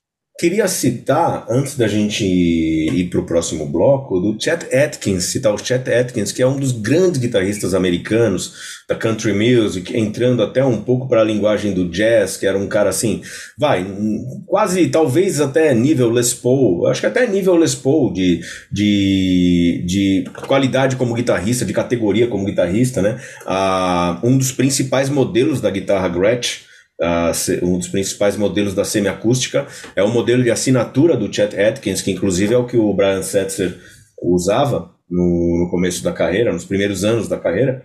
E ele produziu bastante coisa assim em Nashville, porque ele fazia parte do staff dos estúdios de Nashville, né? Então ele produziu muita coisa para RCA, produziu Roy Orbison, coproduziu sessões do, do Elvis junto com o próprio Elvis e com o Floyd Kramer, né? Porque é era uma fase do Elvis em que ele já produzia as próprias sessões, mas é claro que o Chet Atkins teve um papel importantíssimo junto com o Floyd Kramer, um pianista, é, em produzir essas sessões, as sessões que, que vários, assim, inúmeros artistas gravaram naquele, naquela segunda metade da década de 50, primeira metade da década de 60, nos estúdios de Nashville, tanto no Concert Hut ali do, do Owen Bradley, como o estúdio da RCA, que acho que eram os dois principais de Nashville, o Chet Atkins foi um produtor ali da casa, né? Produzia muita coisa assim que acaba se perdendo porque não tem o nome dele nos discos como produtor, porque não por falta de nomenclatura.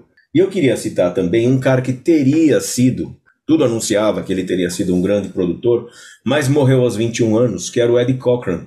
Ele vinha produzindo singles para selos pequenos no final dos anos 50, além de aquele negócio do Jimmy Page, ficar ali na mesa, ficar sempre ali na mesa, ficar sempre envolvido nos aspectos de produção dos próprios trabalhos dele, e acabou produzindo e também tocando como músico de estúdio, mas produzindo também outros artistas para selos pequenos. A principal é uma que eu gosto muito, uma música que eu gosto muito, que é um single de um grupo vocal chamado The Kelly Four, né? que é são as músicas Annie Had a Party e So Fine Be Mine que inclusive acreditava-se que o, que o Eric Cochran tocava nas duas, mas ele toca só é, em uma delas e ele produz o single, eu acho muito legal, assim, daquele período pré-twist, 1960. E ele morreu ainda em 1960, né? Ele morreu em abril de 1960, num acidente de carro que quase levou o Gene Vincent também e quase levou a, a namorada dele, que também era compositora, Sharon Shelley. Boa, Cadinho. Vamos encerrar então esse bloco? Vamos, vamos para o segundo bloco. A gente vai beber uma água. Você não vai nem perceber, porque a gente vai voltar rapidinho e a gente vai para o segundo bloco aqui do Poeira Cast. Beleza? Poeira Cast.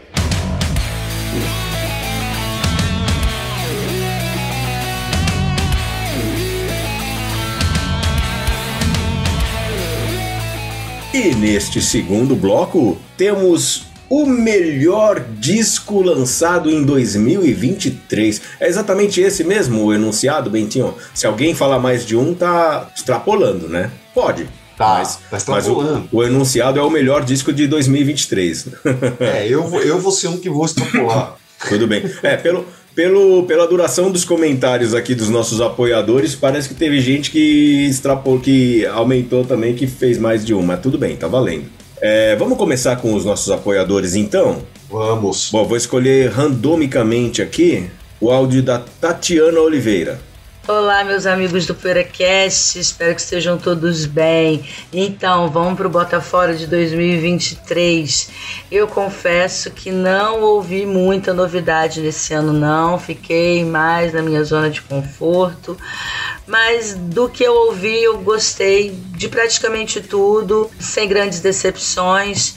Gostei do Hip, gostei do Iggy Pop, gostei até do Foo Fighters, que eu nem sou fã, gostei da, da Greta Van Fleet, mas dois álbuns que eu preciso mencionar aqui antes de né, dar o meu voto são o 72 Seasons do Metallica. E eu gostei muito do álbum, gostei mais do que o, o anterior, o Hardwired. Eu acho que, que é aquela ali é a identidade né, definitiva, digamos assim, do, do Metallica e o Hackney Diamonds dos Stones. E eu gostei bastante, tem músicas sensacionais. Seria até o meu primeiro, não fosse Rival Sons, que lançou dois álbuns. O Dark Fighter em junho e o Lightbringer em outubro. São álbuns complementares, né? Os, os, títulos já sugerem isso, por isso eu vou tratá-los como um álbum só. E nesse álbum eles foram um pouco além, eles passearam por nuances do rock por onde eles não tinham passado ainda. A primeira, a primeira faixa do Lightbringer, que se chama Dark Fighter, ó, tem uma síndrome de Houses of the Holy aí, é um progzão de oito minutos totalmente yes, que era uma coisa que eles nunca tinham feito. Enfim, é um álbum rico, as letras e as melodias do, do, do Jay Buchanan são muito, muito, muito boas. Ele é um vocalista fantástico, a banda toda é muito boa e eu acho que eles vão passar mal para lançar o próximo álbum e superar esse, porque Dark Fire e Lightbringer para mim são os melhores álbuns do Rival Sons e os melhores álbuns de 2023. É isso. Happy Festivals para todos vocês, para os apoiadores, para os ouvintes e que essa próxima volta pelo sol seja menos turbulenta. Até 2024, galera. Valeu. Tá vendo? Sempre interessantíssimos os áudios dos nossos apoiadores, as participações deles, sempre muito legais. Mas Porém, você vê como eu não tenho a menor, eu não tenho moral nenhuma, né? Eu mando pro pessoal, olha, pessoal, dois minutos é o nosso limite que a gente trabalha. Tem uma tolerânciazinha, é verdade. Pessoal manda áudio longo. Aí eu, eu peço ali, ó, o enunciado, o melhor disco de 2023. O pessoal põe vários. Eu não tenho moral nenhuma aqui. Eu tô cansado. Eu falei pro Hélio, cara. Eu falei pro Hélio, Hélio, eu tô cansado de ser o good cop. Todo mundo me acha bonzinho, cara. Não dá. Mas legal na participação da Tatiana, né? Bem legal, bem legal. A Tatiana sempre mandando áudios aí que a gente ouve e vai atrás, né, das coisas que ela indica, que ela comenta, muito legal. Não, e eu tô com ela. Os dois discos do Rival Sons são espetaculares mesmo. Tava, inclusive, assim, até, até bom que o Cadinho falou, porque eu separei aqui, eu tinha separado uns oito discos, né? É, mas, mas já tirei dois, que são os dois do Rival Sons, que realmente estão muito bons. Tá bom, já deu. Beleza. É, vamos agora com o nosso Rodrigo Werneck, from Rio de Janeiro. Pessoal, bom dia, boa tarde, boa noite. Rodrigo Werneck aqui. É, esse cruza na área, escolher o melhor disco do ano, né? Quer dizer, uma tarefa árdua, um disco só sempre é meio complicado, né? E 2023 teve vários discos bons.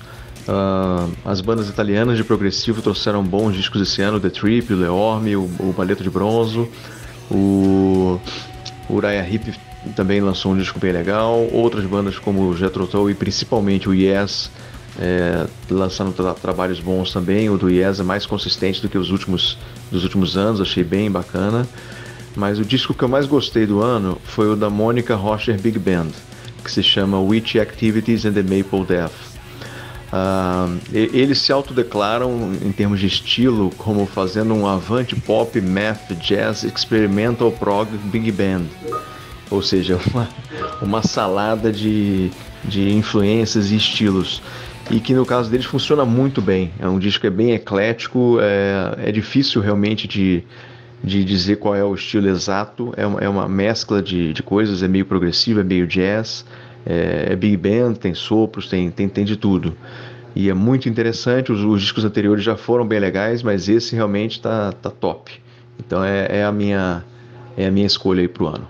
Ok? Um abraço. Aê, Rodrigo! Legal, né? Pô, bem, Pô, bem legal. Ainda mais com tantas tantas coisas ali para denominar a banda, para denominar o disco, eu falei, ó, vou até, eu anotei o nome aqui para procurar depois.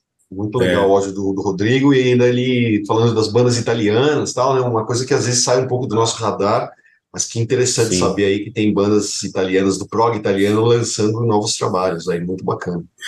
Muito legal. E aqui vem o Rafael Nunes Campos. Vamos lá, Rafael.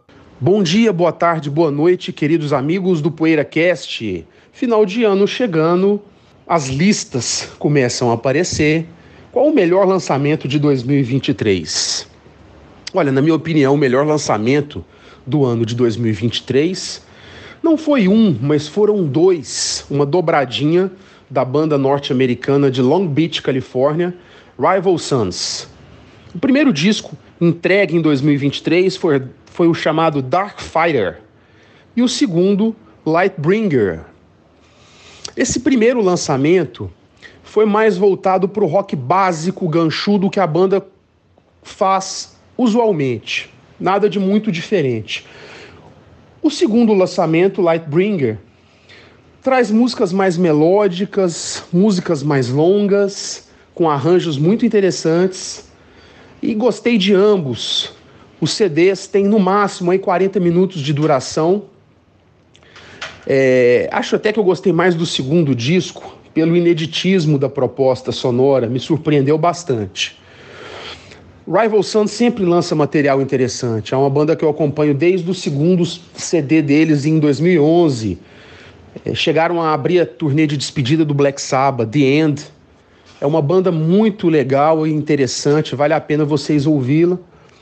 E quero recomendar também na seara dos medalhões do rock and roll, daquela, daquelas bandas que a gente adora, o novo do Yura Hip, Cause and Color. A banda ainda está tocando muito, é, músicas pesadas, ótimos teclados, um baterista que bate forte. É, me, eu gostei bastante desse último lançamento do Yura Hip. e acho que a banda entre os medalhões do rock and roll está fazendo um som muito interessante, vale a audição. É isso, meus amigos. Feliz 2024 para todos nós. Feliz 2024 também, Rafael. Obrigado pelas suas indicações, pelos seus melhores do ano aí. Rafael, antes de vocês comentarem, Rafael mandou aqui duas. fez um, um adendo por mensagem aqui no WhatsApp, mandou é, o que ele considera aqui o melhor livro de 2023. Wild Thing, A Breve e Fantástica Vida de Jimi Hendrix, de Philip Norman. Vamos dar para ver aqui. O nome do livro é Wild Thing, sobre o oh, Jimi Hendrix. E um outro que também é também outro ótimo livro, As Verdadeiras Aventuras dos Rolling Stones. Legal, esse aqui não estou conseguindo. Ah, oh, peraí, peraí, não estou conseguindo ver. É, da editora Belas Letras. Não estou conseguindo ler. Ah, Stanley Booth. Stanley Booth. Capa lindíssima. As verdadeiras aventuras dos Rolling Stones. Talvez não esteja aparecendo direito na tela aí para vocês que meus colegas aqui, mas é vermelha a capa, vermelha e preta, flamenguista dos Estônias. É, meu. Aí tem também, o Bruno também tem o, livro Stones Flamenguista. Legal, e o Rafael, pô, foi um prazer encontrá-lo aqui em São Paulo, Rafael, né? Eu tava no show do Vini Epsi ali no Café Piu Piu. Nossa! De repente, ah. fui pegar uma cerveja, então na hora que eu viro, putz, vi o Rafael ali, já, pô, demos um abraço, assim, eu não ouvia, acho que desde quando eu lancei o Lindo Sonho Delirante, lá em BH, né, na, no Santa Teresa, ali, bairro lendário, ali do Clube da Esquina. Foi antes da pandemia isso aí, cara, bem antes da pandemia, fevereiro de 20. Acho que desde então que eu não vi o Rafael, foi uma alegria reencontrá-lo aqui em São Paulo, de surpresa ainda, Rafa. Valeu, cara. Obrigado pelo avisar, Bentinho, que eu tava mudo. É, aliás, eu falo que o Rodrigo é do Rio de Janeiro, esqueço de falar que o nosso Rafael é de BH. Agora vamos com um amigo aqui de São Paulo mesmo, um apoiador aqui de São Paulo mesmo, que é um cara que não tá no gibi também, Hélio Yazbek. Pimba! Olá, meus queridos amigos de PoeiraCast, como estão? Que bacana, hein? Último episódio do ano, review do melhor disco de 2023. Quando o Cadinho me mandou a pergunta, eu dei um Google para dar uma olhada, porque eu não sou o grande cara dos lançamentos, e eu vi que 2023 teve muita coisa bacana, né? É, me parece que o formato disco foi super privilegiado ao longo do ano, em, em tudo que é estilo, não só nos meus prediletos, e isso é demais. Entrando aqui nos prediletos, nos discos que eu gostei mesmo, eu destaco três. O primeiro deles, isso não tem ordem de preferência aqui, o primeiro deles é a Fire Orchestra que é a banda, um dos projetos, para falar a verdade, de um saxofonista sueco chamado Mats Gustafsson. Eles lançaram um disco chamado Echoes, que assim, simplificando muito, é um free jazz bacanaço, vale muito a pena ser ouvido. Eles têm uma versão ali de Cala Boca Menino do Caime, que é uma coisa simplesmente espetacular. Segundo, uma banda que eu gosto há bastante tempo, Swan, de um cara chamado Michael Gira. Eles lançaram esse ano The Beggar. Eles mudam bastante, principalmente o Michael, né, que é o head ali. E o The Beggar é um disco muito interessante. É, se eu fosse explicar para alguém, eu falaria que é um misto ali de Nick Cave naquelas faixas mais épicas com um Depeche Mode depressivo industrial. Vale muito. Terceiro grande lançamento do ano é de uma banda de Recife, uma banda de um cara muito bacana, o Gilson Bill do Baixo Peixoto. Ele tem um projeto que é o Ilegais de Casa Amarela. E esse ano eles lançaram dois singles. Eu destaco aqui o segundo single, que é o Apostar. O Apostar é um blues muito bacana, é, daquele tipo encorpado, com metais, com uma letra. É, é, super interessante, um belíssimo vocal. e vale muito a pena, vale muito a pena ouvir não só o Apostar, como o single anterior, que o nome me fugiu agora. Senhores, fechando rapidinho aqui, valem duas menções de lançamentos: Rolling Stones, adorei porque é mais do mesmo e mais do mesmo é conforto. E vale a menção dos Beatles. Não gostei, confesso, mas fiquei emocionado porque Beatles é sempre Beatles. É isso, meus queridos. Um grande abraço, boas festas, felicidades nessa virada do ano. Nos vemos em 24. Ó, oh, tá vendo? Meu tio confessar não, Hélio, que quem confessa, confessa um crime. Eu diria que reconhece, né? É, não tem problema nenhum você não, não ter gostado tanto da música dos Beatles. Cara, eu gostei da música não gostei do clipe, cara. Aliás, eu tenho que reconhecer uma coisa, cara. Vocês estavam vendo aqui, os meus companheiros de gravação aqui estavam vendo minha, cane... minha canequinha do Hard Day's Night. Tenho também a, carre... a canequinha do... do Abbey Road também. Comprados lá na loja dos Beatles, lá na, na rua do Sherlock Holmes, que eu esqueci o nome, Baker Street. É, comprado lá quando eu estive lá com meu irmão e tal. É, então, então eu também sou suspeito para falar de Beatles, porque eu também adoro. Mas tem uma coisa que me incomoda, que é, é, é essa postura postura é, de palco dos Beatles, a postura cênica, nem tão de palco, né? Porque eles, eles acabaram, é, pararam muito cedo no palco, mas é, a postura cênica dos Beatles não é uma das coisas que mais me agrada, eu acho que não faz jus à música dos Beatles. Pronto, reconheci. Livre, é, foi um livramento, sabe? Não poderia mais guardar isso. Isso aí dá um, dá um tema interessante para um programa, hein, Cadinho? Bandas é. que não fazem jus na parte cênica. É, e, e, engraçado que os Beatles, é claro que assim, é, como os Beatles também são um fenômeno visual, é claro que eles vão ser idolatrados por muita gente também nesse quesito. Mas eu, particularmente, não tenho uma, um apreço assim, um, não tenho predileção pela postura de palco dos Beatles na maioria das vezes, né? Não é que nem sempre. Aquele período inicial lá do, de, de Cavern Club, o que dá para ver, né? Aquilo eu adoro, mas depois nem tanto assim. Mas isso é, uma, é um aspecto marginal, né? É, ele falou também de, de, lançamentos legais e tal, incluindo o Bill do Baixo, aqui a banda do Bill do Baixo. Poxa, não ouvi ainda. O Bill do Baixo é um cara legal, amigo virtual, preciso ouvi-lo. E aí, pessoal? Mais algum Eu concordo que o, disco, o, o, o, clipe dos Beatles é muito cafona. Meu é, Deus. É. é. muito feio, cara. É muito feio. Tipo, a música é muito legal, mas o clipe, pelo amor de Deus, podia ter. Rodava só aquela, aquela fita cassete que eles fizeram. O clipe, põe a fita rodando. Acabou. Não precisa de mais nada. Cara, concordo, concordo.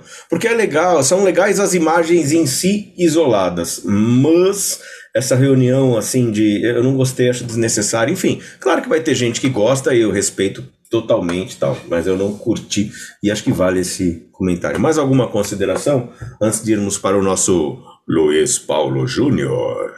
Ah, legal o áudio do Hélio. Eu queria agradecê-lo também, Hélio. Valeu, bom fim de ano para você e pô, valeu pelas dicas aí. Estamos aqui anotando, né, Cadinho e Bruno? Tamo, Várias tamo. anotações aí dos nossos ouvintes, hein? Caneta tamo. na mão, literalmente. Que legal. Então, ótimas, ótimas coisas para ouvir para dezembro, agora que a gente não tem mais lição de casa para fazer do, do PoeiraCast. Porque esse não foi um, um, um, caso tão, assim, massivo. Mas muitas vezes eu passo aquele período de, de três semanas, mais ou menos, entre a, a decisão de qual vai ser o assunto do PoeiraCast até a data da gravação, ouvindo, fazendo lição de casa, ouvindo. Quando tem uma lista, eu, eu me proponho a ouvir todos os discos da lista quando possível, é claro, né? O que foi um deleite absoluto foi aquela de a Soul Music 73 que a gente fez recentemente, o das, das músicas eletrônicas também, da, da música, o, o, o, episódio sobre música eletrônica. Nossa, descobri, aprendi tanta coisa ouvindo aquilo, que, aquela, aquela lista, né? Dos 75 melhor, mais importantes, segundo a revista Electronic Sound e tal. Foi tão legal. E legal, a gente tem boas audições aí com todas essas dicas dos nossos amigos apoiadores para dezembro, para ouvir em dezembro. Vamos com o Luiz Paulo Júnior, o nosso barítono locutor. Olá, família Poeira, tudo bem com vocês?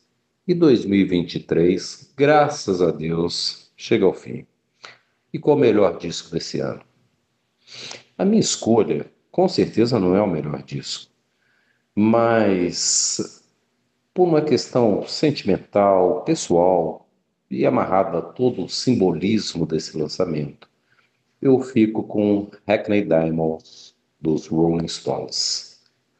1982 eu compro o primeiro disco dos Stones, meu primeiro disco, né, para falar a verdade, em Belo Horizonte, na Bob Tostes, na Savassi, era o Still Live. E eu fiquei apaixonado pela banda. E essa banda me acompanha até hoje, nos bons e nos maus momentos. Hackney Diamond, para mim, é o canto do cisne. Ela encerra exatamente 60 anos depois da estreia discográfica dos Stones, com chave de ouro. Belíssimas participações especiais, Paul McCartney, Elton John, uh, Lady Gaga, Stevie Wonder, uh, o retorno por uma faixa do baixista original, Bill Woman. Faltou aí, quem sabe, chamar o Mick Taylor para fazer alguma coisa também. Mas é um disco bom, bom para ótimo, digno. E não vou falar aqui faixa a faixa, eu acho que todo mundo já escutou, já leu a respeito. Mas eu destaco a última, que é a Rolling Stone Blues, que ela consegue Mick Jagger, vocal e gaita, Keith Richards, violão, ou seja, o, o, núcleo duro do grupo e da formação original, fazer uma homenagem à origem da banda, blues, e origem ao nome da banda. Tá? Acho digno, um final discográfico muito interessante que vai render uma bela turnê. Olha, é isso. Só merecia, talvez, né, gente, uma capa um pouquinho melhor, que a capa, venhamos e convenhamos, é duro. Desejo a todos uma ótima passagem de ano, ótimas festividades e que venha um 2024 muito melhor. Não esquecendo que, pela minha conta, outubro de 2024 tem programa especial, hein? Ao vivo numa pizzaria da Moca. A minha campanha continua. Um forte abraço a todos vocês e um ótimo 2024. Pô, mas aí ninguém vai ser legal se a gente fizer isso, mas ninguém vai ouvir nada do programa, né? Gritaria tal. Parabéns a você. Batendo, né? É, parabéns, né? Alguma mesa próxima vai cantar parabéns para você ou parabéns a você, que é o verdadeiro nome da música, mas eu acho que a gente é, de fato, cara, eu me considero muito grato por ter os Stones ainda lançando um disco, cara, depois de 60 anos de carreira discográfica, como disse bem o Luiz. Então, é, de fato, me sinto grato por, por a gente poder presenciar isso ainda, com participações especialíssimas. Muito legal. E eu gostei do disco também. Também achei muito legal. Achei ótimo. Aqui fica Pra que ficar triste, né, Cadinho? Se a gente tem todos os discos dos Stones pra ouvir, né? Essa é, é uma frase lendária, né? É do José essa frase? Do José. Até é verdade. É, porque o José tem. Quem diria que em 2023 a gente tem música nova dos Beatles e dos é. Stones. Cara, é, é um ano para entrar pra história. E o Paul McCartney dando canja com os Stones ainda, né, Bruno? Pois é, pois é. E são 60 anos. É, isso são 60 anos, não do primeiro single, mas do primeiro álbum dos Beatles, né? Que Please Please Me é 63, né? 60 anos do, do primeiro álbum dos Beatles 2, né? O, o With the Beatles também é, Beatles também, é 63, né? Que, que capa maravilhosa, né? Que é o With the Beatles. Aliás, os Beatles em termos de capa são, são fantásticos. Então, só aquela, aquela questão de postura cênica que eu, que eu faço uma, uma assim, um, uma, né, eu faço um, fugiu a palavra, eu faço uma observação não tão elogiosa, mas em termos de capa, inclusive o meu A Hard Day's Night, que está aqui, os reis do Ye, Ye, Ye né? É, capa maravilhosa. Bom, mas vamos... que a capa do single é bem feia, né? Do Now capa... and Then, ah, pelo amor de Deus também. É. Nossa, é muito feia, pelo amor de Deus, gente. É feinha, feinha. Eles ainda falaram, né, que não, era para homenagear é, porque ele tá, a capa, o Now and Then tá na diagonal, né? Que é para homenagear lá as duas coletâneas, etc. Mas, putz, podia ter escolhido um fundo melhorzinho, né? Ficou bem feio, cara. Parece bem, bem preguiçoso, pra falar a verdade. Eu não lembro agora, Bruno, eu não lembro agora se é a capa do single ou se é só uma parte da, da arte do clipe que parece vinheta de Vale a Pena Ver de Novo da Globo, assim, coisas assim. é, acho que é, é televisão isso, é retrô. É. É, uma, é um kit, né? É um kit proposital. Claro que é proposital, mas é um kit. Uh, o Luiz, ele mora em BH, só para completar o ciclo das pessoas, a Tatiana é do Espírito Santo, né? O Luiz mora em BH? Eu não, nunca Acho me lembro sim, disso.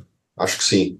Que tivemos o prazer enorme de encontrá-lo em São Paulo. Eu apenas uma vez, não sei você, mas ele foi nos ver Uh, ele foi no show de uma banda chamada Z, no nosso querido e finado clandestino estúdio.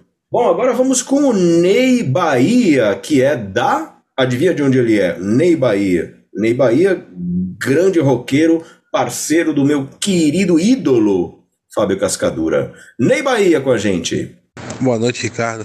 Para começar, é, antes de gravar o, o áudio em si da, da do Cruza na área, né? Agradecer aquela dica sua do lá do da, dos plásticos, né? Do vela plástico para disco, foi liter em cima. Eu demorei três minutos para chegar, três minutos para chegar da estação, 30 segundos para comprar e mais três minutos e meio que era subida para voltar.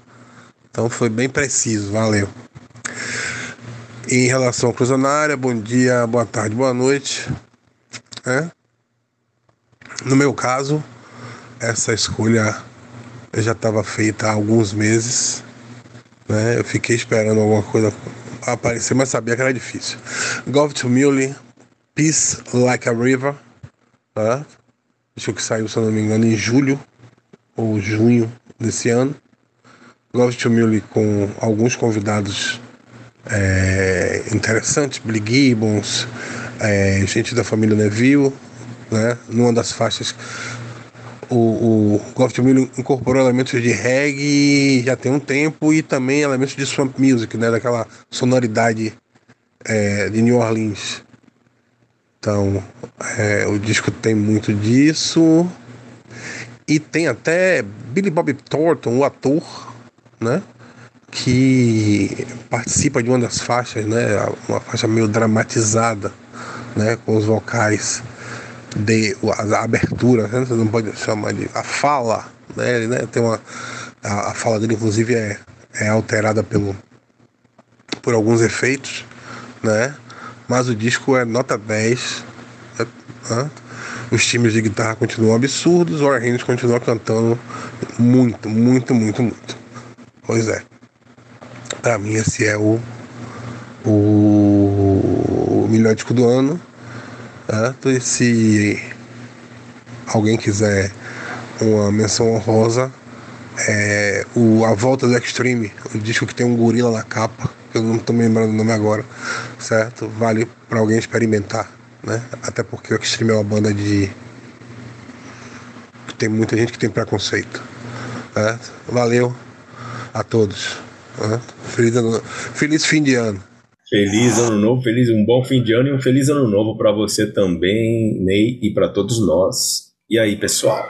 É bom saber que o Got Mule lançou disco novo. Eu gosto bastante da banda, é. mas não sabia. Obrigado. Bom, sempre bom saber. É, legal. O Got Mule é uma banda assim que eu, eu, eu não continuei tão fã deles quanto eu era na época dos dois primeiros álbuns e também daquele álbum ao vivo. Uh, depois eles, eles, saíram um pouco da minha predileção, assim, em termos estilísticos e tal. Mas continuaram, claro, sempre sendo uma grande banda, Warren Haynes. Meu, no, no tempo do Allen, Wood, do Wood e do Matt Abbott, né? Aquela primeira formação, eu adorava. Depois, tudo bem, teve, teve ótimas soluções do Warren Haynes ali. Gosto da banda, mas é, nunca mais foi para mim tão legal quanto foi no primeiro disco. Mas é legal, Houve o, o novo também, não estava sabendo. E aí, vamos para o nosso colaborador, nosso apoiador, Wilson Tortorelli. Wilson Tortorelli, filho, cadê você? Que é, pelo que eu sei, ele é daqui de São Paulo, mas eu não lembro se ele ainda está morando lá nos United States of America, não me lembro. Vamos lá, Wilson. Fala, pessoal. Primeiro, feliz ano novo, feliz Natal, uma ótima passagem para todo mundo. O ano de 2023 foi muito bom. É tanto na música quanto na política, no, na esperança do brasileiro. E para mim o grande lançamento foi o grande lançamento, não significa para mim o melhor disco, foi o do o Metallica. Acho que tudo que o Metallica lança abala as estruturas do rock, da música. foi o, eu acho que o grande lançamento, mas o melhor lançamento mesmo foi o Mammoth 2 do é, é, Wolfgang Van Halen. Ele honrou muito bem a história do pai, está honrando, na verdade, um hard rock, um rock alternativo, sei lá, um pós-grunge. Muito bom, muito bem, muito honesto. Acho que o menino tem futuro, viu? Assim como o pai dele, tá? Abraço para todo mundo e vamos que vamos, gente. Olha, e o Metallica continua arrebatando corações. Sempre, né? Hoje tá dando Metallica e Rival Sons aqui. é mesmo, hein? Na, na, é. Nas recomendações aí, né, dos ouvintes. Verdade. Posso falar o meu, que vai ser rapidinho? Eu vou falar de um de um disco só e não, nunca fui muito bom assim em listas, em selecionar melhores do ano tal. E veio muito bem a calhar que foi lançado ontem, tempo da narração, né? Ontem, é, em relação ao dia que, em que nós estamos gravando, uh, o álbum da banda The Dead Sons, os Sóis Mortos, né? The Dead Sons, uh, do carioca Malky Garcia, que é o Malky, Maurício Malky Garcia, que é, é um cara muito, assim, um guerreiro do rock brasileiro, do rock and roll, do underground e tal, que tinha a banda de psychobilly A Grande Trepada nos anos 80, participou de um ótimo, uma ótima coletânea, um disco collab da Devil Discos chamado Devil Party, é, com A Grande Trepada, depois teve, ou ainda tem, Malk e os Cadillacs Malditos, e agora com essa nova banda ele lançou esse álbum A Luta Continua, o nome do álbum é em português, as letras são em inglês. o álbum não tem aquela aquela pegada psychobilly pelo qual eu, pela qual eu mais conhecia o, o Malk com a grande trepada, a banda carioca e tal. Mas, mas assim, é um rock muito vigoroso, pesado, com boas melodias, gostei muito. É, letras em inglês legais, assim, bem cantadas, tudo bem trabalhado, um disco bem produzido, que gostei muito. Tô, tô curtindo muito esse disco desde ontem, dia no qual o disco foi lançado. Pelo menos o dia no qual nós recebemos lá no grupo em que ambos fazemos parte do, do WhatsApp a, a postagem do, do Malk. A Luta Continua, álbum de The Dead Sons. É isso. Ei, Cadinho, vamos deixar o Bruno por último, hein? Vou fazer aqui a minha. é, meu, vai fechar com chave de ouro. Ah. É, Bruno. Eu vou aproveitar também, vou burlar nossa regra aqui, Cadinho. Eu vou esgarçar os conceitos, acabar falando mais de um. Claro, eu sempre faço a minha retrospectiva, né, nas redes, aí no Instagram, no Facebook, então quem quiser saber a minha listinha aí de melhores do ano, é só dar uma sacada lá na minha, nas minhas redes, né, no Instagram do Poeirazinho e tudo mais, eu vou postar em breve. E, bom, falando de lançamentos, não, vou começar falando de, de relançamentos, livros e shows rapidinho, né? Não quero tomar muito tempo de vocês. Bom, show, para mim o melhor show que eu assisti do ano foi o Ruben Rada no Festival Sesc Jazz, percussionista uruguaio que eu amo o mestre do candombe uruguaio, né, de fazer essa trazer o candombe para uma linguagem mais pop, mais contemporânea. Um cara que eu sempre quis ver ao vivo e ele veio ao Brasil várias vezes, mas sempre acompanhando alguém. A primeira vez que eu vi um show dele foi emocionante, né? E também conhecê-lo foi muito legal. Livros, vários livros legais. Esse ano eu queria indicar dois. Um é os 100 grandes discos do rock gaúcho, do Rafael Coni e do, do Cristiano Bastos, grandes amigos lá do Sul, lançaram um livraço capa dura, 100 discos do rock gaúcho, obrigatório, tem que ter na estante. E queria indicar o Bizarre Vinyl Sleeve Art, um livro do meu querido amigo Simon Robinson, né, que é da The Purple Appreciation Society, um cara que eu me comunico há muitos anos, desde a época do começo do Poeirazinho, ele que tem um trabalho impressionante de relançamentos de álbuns, né, de coletâneas e raridades, discos ao vivo do Deep Purple, fazia o fanzine né, do Deep Purple, Darker Than, Darker Than Blue, né, que existiu por muitos anos, e ele é um cara que gosto muito dele, me influenciou muito na escrita. E ele lançou esse livro, que é sobre um colecionador amigo dele que coleciona só capas bizarras de álbuns de LPs. É muito hilário, muito irônico, muito engraçado esse, esse livro. Os textos são do Simon Robinson e tem discos brasileiros lá. Tem Juca Chaves, tem Ney Mato Grosso, e na capa tem aquele emblemático do, Duque e Dalvan, que eles estão saindo ali da água de sunga e gravata, né? Então tá lá na capa desse livro. É muito legal. Vocês têm que conferir o Bizarre Vinyl Sleeve Art do Simon Robinson. Bom, eu queria também relançamentos, vários relançamentos legais esse ano. Eu escolhi só um para falar aqui, que é esse aqui, ó, da Patrulha do Espaço, saiu em vinil, mescla, mescla cruda, cassetes 8494, só 300 cópias. Quem lançou, Cadinho, esse aqui foi o Sérgio, nosso amigo da Edifier, ele que lançou esse vinil aqui junto com o Rolando Castelo Júnior. E esse disco é especial, porque tem raridades da fase do papo, quando o Papo Napolitano, grande guitar hero aí do rock argentino, esteve no Brasil tocando com a Patrulha. Tem aqui sobras, né? Então tem sobras das sessões ali do Patrulha 85, né? Que foi o único disco que o Papo Nossa, gravou demais. com a Patrulha.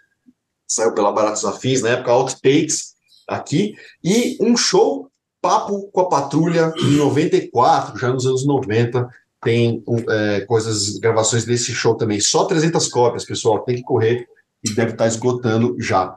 Bom, é, nacionais, vários discos legais também. Pô, quantos discos bacanas. Eu gostei muito do novo da Bike, banda psicodélica que eu adoro, o Arte Bruta. Gostei muito da Gabriele Leite, o Territórios, que saiu pela Rocinante, ela tocando um violão ali maravilhoso. E gostei muito do Ed Mota, o Behind the T Chronicles. Fantástico, que descasso que o Ed lançou esse ano. Lançamentos internacionais, eu percebi que vários veteranos lançaram ótimos discos, né? Muitos ouvintes já falaram aqui. Então, só dando uma palhinha assim de veteranos que lançaram grandes discos em 2023. Os Rolling Stones, sem dúvida, descasso. Rockney Diamonds, acho que todo mundo gostou, né? Para mim, o melhor da banda desde o Tattoo You. O Yes, o Jethro Tull, Hal Quinn, o Raya Hippie, o Robin Trower lançou um belo disco também. John Cale, Peter Gabriel e Ian Hunter. Esses caras, todas essas bandas e esses artistas lançaram belos discos esse ano. Mas de bandas mais recentes, tal, eu separei algumas aqui também. Vou falar três, vai, que eu adorei. Os Los Espíritos, banda argentina, lançaram La Montanha. O show foi fantástico. Eu fui no show deles também com meu querido amigo é, o Tomás, o Tom Penafiel, do time Tio Riparrija aqui em São Paulo, nosso amigão. Foi incrível esse show. O Lemon Twigs, Everything Harmony, adorei esse álbum também. Quem gosta de power pop, quem curte um som mais sessentista, assim, tem que ouvir, muito legal. E o Lancôme, né, o falso Lancôme da Rough Trade, banda de folk irlandês que eu adoro. Esse ficou em primeiro lugar na seleção da Uncut. Né, eles levaram o primeiro posto lá e o disco é fantástico. É um, aquele folk mais sombrio que eu adoro.